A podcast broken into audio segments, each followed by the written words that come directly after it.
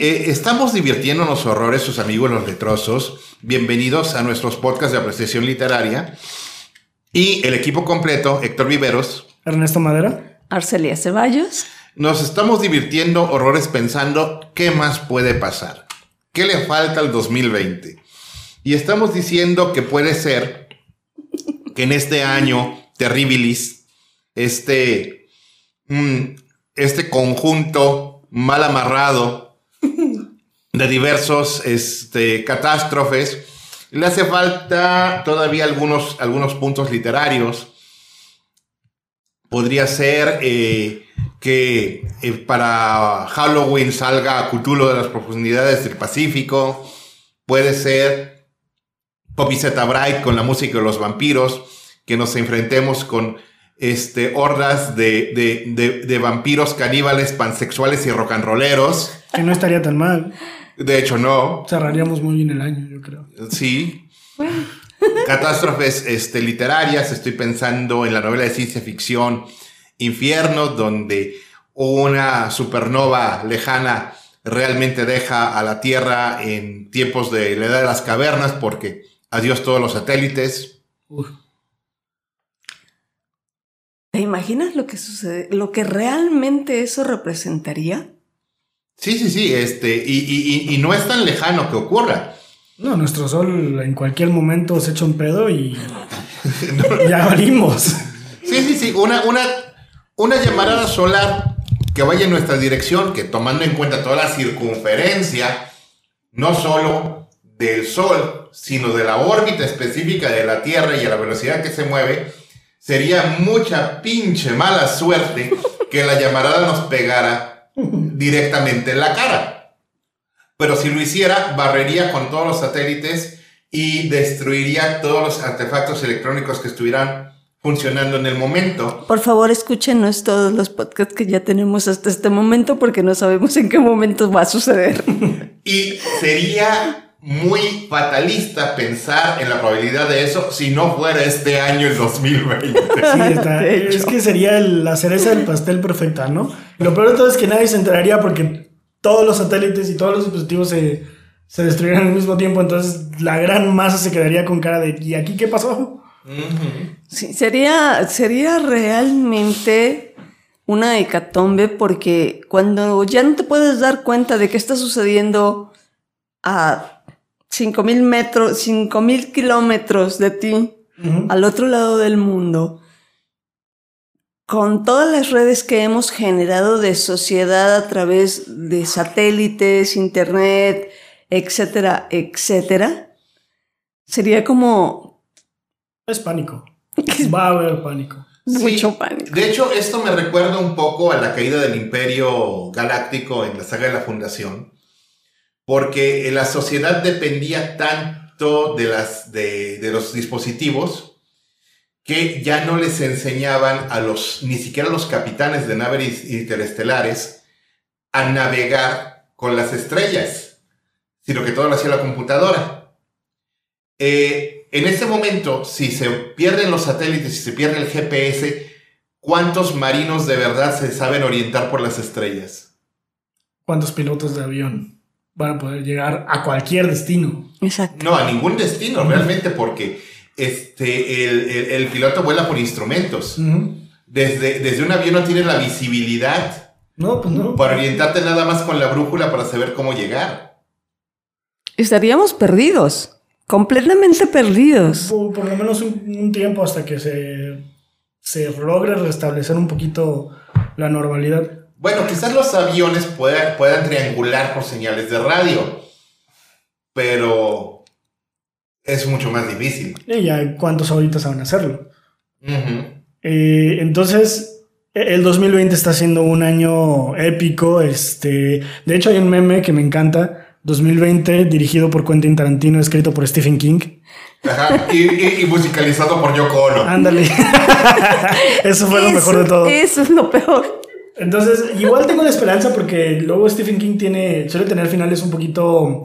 Eh, si me dices que son alentadores, yo voy a entrar en duda o voy a soltar la carcajada. No, es que, es que sí son, es que sí, sí llegas a un punto en el que sí hay como una especie de, esperanza en que en que todo va a salir bien, ¿no? Aunque, aunque sea muy oscuro el camino, de todos modos hay como un rayito de luz. De hecho, hay que decirlo con todas sus letras, el, el final épico y super hardcore de la niebla no es, ah, el, no es el final de la novela, fue el final de la película. Y Stephen King dijo, Sas, lo apruebo. Sí, pues es que como no, o sea... Ajá, sí, es que es pinche. No vamos a vender trama, pero el final de la película de la niebla es distinto a la novela y el final de la película está mucho más pinche. Sí, sí, sí.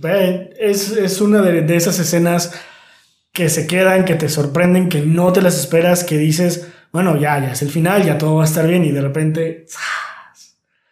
Eh, pero bueno, este... El 2020 ha sido un año consistentemente bastante especialito.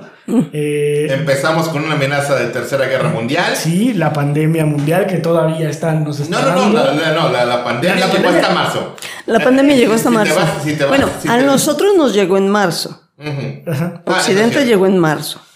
Este, pero piensa en los incendios en Australia en febrero, que ahorita se están replicando en la costa oeste de, los Estados, Unidos. Espantoso. Ajá. Sí, sí. Y luego lo, eh, los venados zombies este, un pequeño brote de peste bubónica en Mongolia. Ajá, y luego los, los, eh, los avispones asesinos también. Ah, sí, claro. o sea, del 2020 fue... Ha, estado siendo bastante, bastante bonito. Eh, encuentran este, evidencias de la presencia de gas fosfina en eh, las nubes de Venus. Que de hecho eso me encantó porque escuché la noticia y, rápido me me llegó el, recuerdo del cuento Soy la puerta de Stephen King, en la que se establece un contacto, eh, un contacto extraterrestre con Venus a través de una sonda que iba pasando alrededor y que descubrió señales de vida. En, sí, claro, y es, es como lo que acaban también de encontrar, ¿no? Vida en Marte a través de una especie de alienígena guerrero a ver cómo estuvo eso. Ah, te lo cuento después. Ah, ok. No vamos a. Entonces, ¿qué le falta al 2020? ¿Tulu? ¿O Cthulhu? Mm. ¿O Zulu? Como quieran decirlo. Yo le digo Cthulhu, pero eso es. No existe ninguna persona que lo pueda pronunciar. Eh, Ni Lovecraft lo intentaba. Yo dudo. Palabras del propio Lovecraft es una palabra impronunciable para nuestra lengua. No tenemos el. Lo de aparato fónico. El aparato fónico para poder pronunciarlo. Entonces, el, el Cthulhu. o el Chutulu. Dejémoslo en Cthulhu. Eh, Estaría bien divertido que, saliera el, el, el, Tulu, ¿no? Que emergiera de las profundidades. La gran mayoría piensa que, que Cthulhu es un, eh, es un dios que va a venir del, del, espacio externo, ¿no? En realidad está dormido en el fondo del océano y, este, y se levanta. Eso estaría súper interesante. ¿Se imagina la cantidad de marejadas que habría eh, desapareciendo ciudades costeras? Tsunami. Que me encanta que la gente ah, está tan metida en esta narrativa del 2020 que incluso han hecho videos fake donde se ven tormentas en la que se ve la silueta de, Tulu con, con, los rayos, es decir, cuando se iluminan las nubes con los rayos y se ve la silueta de los tentáculos y las alas clásicas que tiene el, el personaje, ¿no? Sí, y luego también está el asunto de que los arqueólogos dicen, vamos a abrir una tumba egipcia, y les dicen, no, este no es el año para hacer eso. no, por favor, espérate un rato. Vamos a abrir un lago que ha estado sellado desde hace 50 millones de años. No, ay, déjalo, estamos bien así. Este año no. Este año no. Este año no. Digo, una maldición egipcia. También está muy ad hoc, sí, la verdad sí. Ajá, para eso tenemos Sunrise, ¿no? Sí, con la momia de Ramsés el Maldito. Ajá, sí, sí. Y el origen de, los vampiros en la Reina de los Condenados. Y el origen de los vampiros. Este, este, ahí, tenemos, ahí tenemos a Anne Rice por si queremos una maldición egipcia. Eh, epidemia de hombres, de hombres lobo. Uy. Eh, porque recuerden que este octubre hay dos lunas llenas. Ah, sí, sí. Es cierto. Y una cae en Halloween. Eh, es lo que los, los, que nos encanta esa fecha. Eh, llevamos diciendo desde inicio de año, no, este año va a caer en fin de semana, este va a caer luna llena ese día, no la vayan a regar. y va a caer en cambio de horario, así es que vas a ser en cambio de horario, o sea. Qué divertido. Eh, una, una, epidemia de hombres lobo, porque al final de cuentas el, la maldición del hombre lobo es em, transferible. Eh, es transferible no como, como la del vampiro que se transfiere por voluntad. La del hombre lobo es una enfermedad que se transfiere a través de la mordida, sí o sí. Sí, sí sobrevives. Sí sobrevives. Si sobrevives a la mordida, ¿no? Si sobrevives a la mordida te conviertes y es, y es una pues metáfora de, de, la rabia. Este, pero, este, bueno, yo de por sí no me están viendo porque no hay pantalla. Pero si yo les describo a Héctor, parece que nunca se quitó la chambrita que le tejió a su abuela. Sí, ¿han visto imágenes del síndrome del licántropo? Hagan de cuenta, así está Héctor. Entonces, este, yo estoy esperando hombres lobo.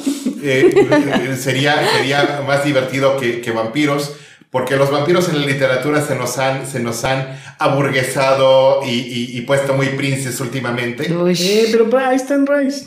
Ahí están Rice. Lo más plebeyo de los vampiros, ahí están ellos. No vamos a mencionar a los otros porque esos no son, no son vampiros, son postes de luz. Son postes. Sí, sí.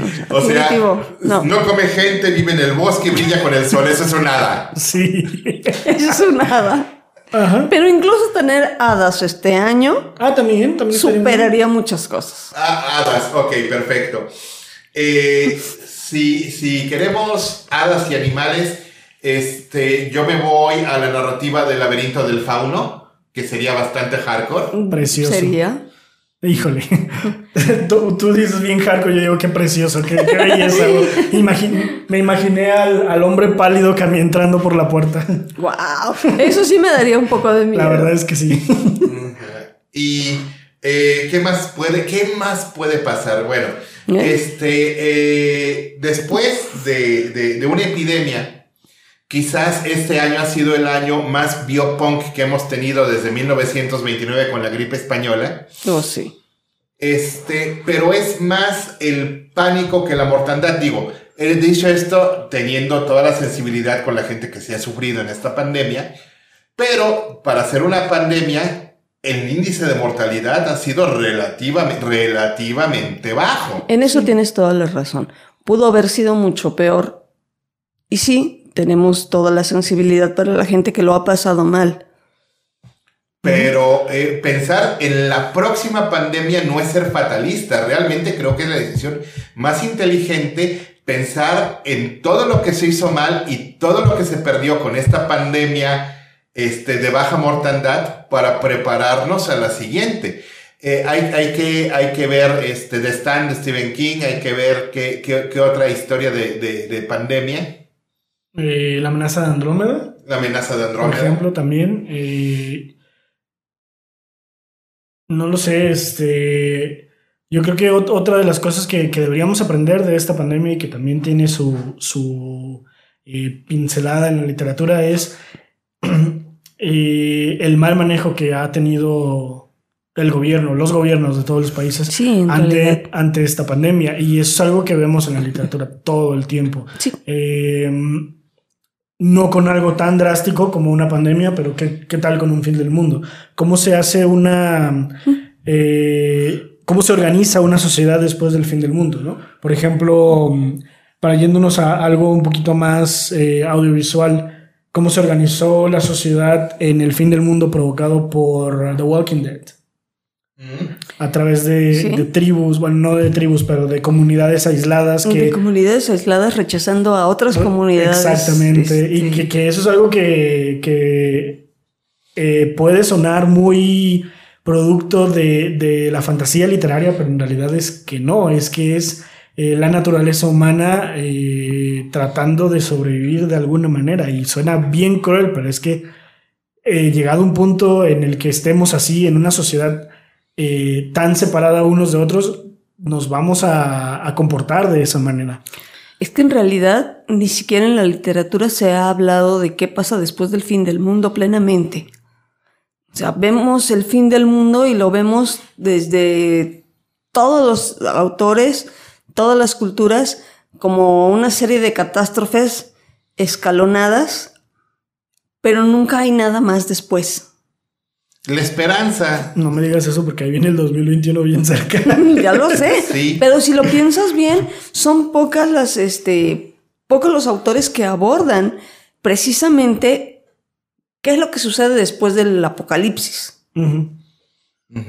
De hecho, eh, yo estaba pensando eh, en la novela francesa, curiosamente la gente no conoce la novela francesa, del planeta de los simios. Por ejemplo. Este, yo, yo en realidad empezaría a hacer un muestreo de los grandes simios del mundo porque yo creo que en este año sería verosímil que empezáramos a ver comportamientos extraños en ellos.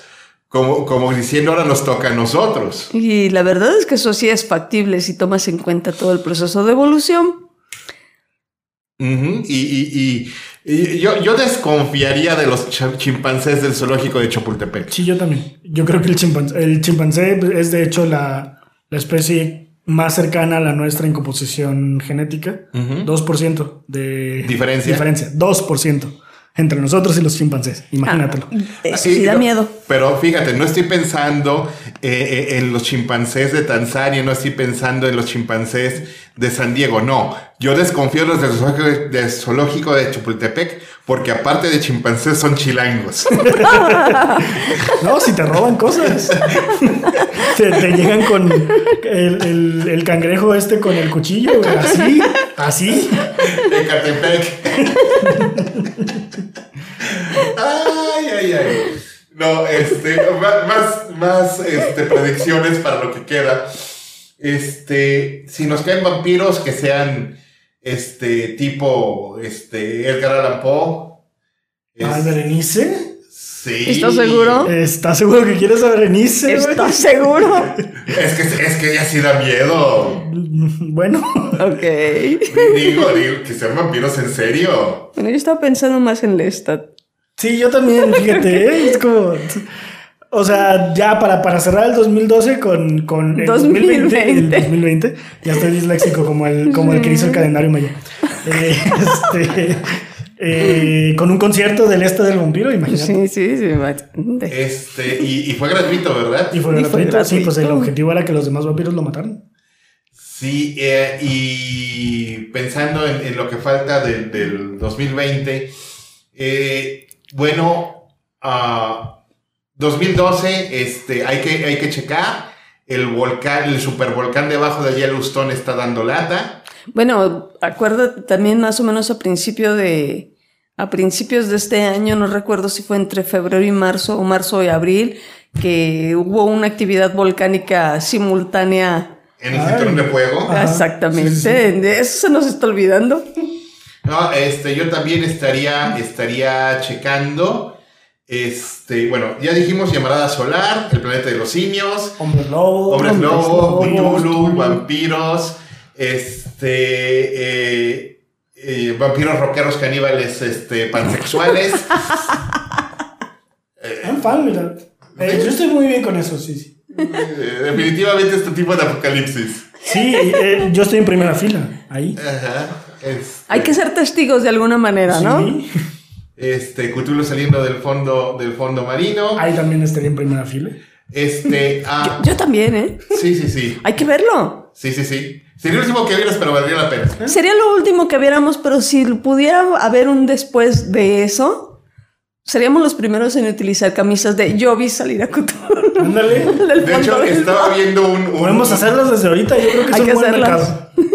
Este, sí, que hacerlo de una vez. Estaba viendo por ahí un meme que decía, cuando tenga hijos les voy a poner la película de 2012 y les voy a decir que estaba en hechos reales para decirles que sobrevivía a eso. Este, de hecho, sí hay... En realidad un error de traducción en los glifos mayas generó error en los números. Sí, de hecho, este, eh, el asunto es que eh, el fin del mundo se está poniendo sabroso eh, y yo quiero dejar abierto el tema para hablar de distopías peor, porque el avance de, los regímenes totalitarios, eh, de hecho estábamos diciendo que México no se ha convertido en Venezuela, pero Argentina se está venezuelizando, Colombia se está venezuelizando, Estados Unidos... Se está. Sí, sí. sí eso de que el presidente hable de fraude electoral, este... Eh, Sin haber elecciones todavía. Yo no le hallo mucha diferencia con ese y el que tenemos aquí. No, no, no, de hecho están cortados con la misma tijera. Este, pero, pero, este, eh, me refiero a que Estados Unidos no se está yendo para Venezuela, sino para Sarajevo. Este, tenemos tema para hablar de distopías literarias y de que de verdad, de verdad, de verdad no estaban tan lejos los escritores cuando se pusieron a imaginar futuros terribles de los regímenes eh, autoritarios que pueda haber en el mundo. ¿Lo dejamos para el otro? Lo vamos a dejar como el 2020. Esto todavía no termina. Esto todavía no termina. Si las elecciones de Estados Unidos son el 3 de noviembre, nomás se los recuerdo. Qué miedo. Entonces, este, tengo miedo. Tengo miedo. Eso, eso sería otra cosa muy fea que podría pasar en, 2020, ¿no? Que Tom, Trump gane la reelección. Ni siquiera es el que lo haga, sino el cómo lo haga. Híjole, es que ahí ya estamos entrando en un tema fuera de nuestro tema. número uno. Y número dos, realmente no sabemos qué pueda ser peor. El escenario es bastante feo. Pero es 2020. Pero es 2020 y todo puede suceder. Sale. Entonces, este, eh, les deseamos que el fin del mundo los pille bailando, como decía Sabina, se despide el equipo Héctor Viveros. Ernesto Madero. Y Arcelia Ceballos.